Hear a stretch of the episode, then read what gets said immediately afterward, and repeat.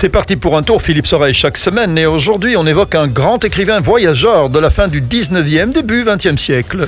Oui, de très nombreux écrivains de voyage doivent d'ailleurs leur chemin littéraire à Pierre Loti. Hein. Sylvain Tesson, que nous avons déjà évoqué ici, Nicolas Bouvier, auquel nous avons consacré deux chroniques. Eh bien aujourd'hui, on va faire un bond en arrière et évoquer l'univers de Pierre Loti. Et c'est un gros bouquin, semble-t-il. Oui, c'est ça. En fait, c'est Hein un gros bouquin qui m'a inspiré cette chronique. Il fait 1664 pages. J'avoue, je n'ai pas lu tout. Mhm. Mais je me suis quand même bien lancé. Euh, Voilà. C'est une histoire qui réunit une série incroyable de récits.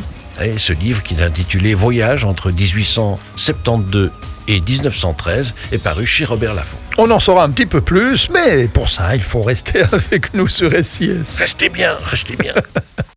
C'est parti pour un tour, Philippe Soreille, chaque semaine sur SIS, et c'est parti pour un tour avec un grand écrivain voyageur, comme tu nous le disais il y a quelques instants, peut-être le plus grand du siècle dernier.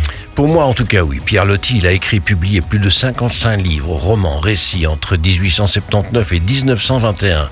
De son vrai nom, Julien Viau. Il est né à Rochefort en 1850. Il prendra le nom de Loti grâce à une reine de Tahiti qu'il appelait ainsi, évoquant une fleur tropicale.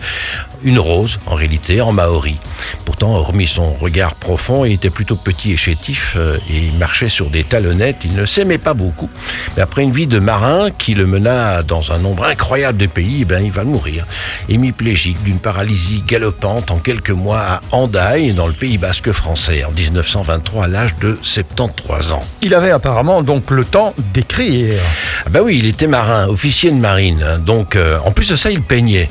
Ouais, il avait un œil de photographe, sans l'être vraiment.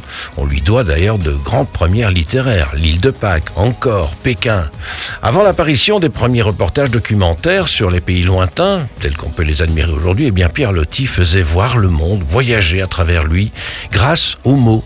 Il se définissait comme un reporter d'images, possédant d'abord un œil, plutôt qu'une plume. Et puis, euh, il avait cette faculté de faire ressentir à ses lecteurs l'univers des autres cultures en se projetant à l'intérieur de l'autre. Il ne s'agit pas de tolérance, mais de respect. Il est tout à fait le contraire d'un touriste qui se vante d'avoir fait tel ou tel pays. Lui, il est du domaine de l'être et non de l'avoir. Et quels sont, euh, Philippe, euh, ses récits de prédilection? C'est là où il Plus se sentait ouais, mais sa plus grande fascination, c'était l'Empire ottoman, hein, où, dit-il, la tolérance se confond avec la sensualité. Donc la Turquie. Voilà, hein, avant les génocides dont elle s'est rendue coupable, mais s'il a défendu, Pierre Loti, l'existence de l'Empire ottoman contre les Européens qui voulaient son démantèlement quelques années auparavant. Donc euh, très sensuel, euh, je suppose qu'il parlait euh, de la sensualité des femmes. Voilà, exactement. Les femmes, dit-il, sont le passage obligé pour connaître l'autre civilisation. Pierre Loti recherchait l'exotisme à travers les femmes. Il était en quête d'une certaine pureté dans le contact avec les femmes étrangères. Chacun de ses romans, d'ailleurs, est presque une étude sur chaque pays. Il s'immerge dans la culture, il voyage.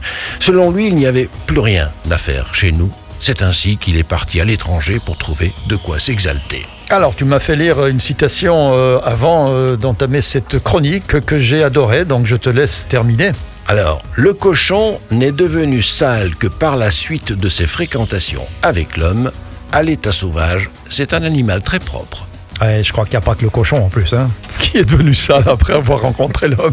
Je te laisse le soin de tes idées, mon cher Lucifer. À la semaine prochaine. À la semaine prochaine.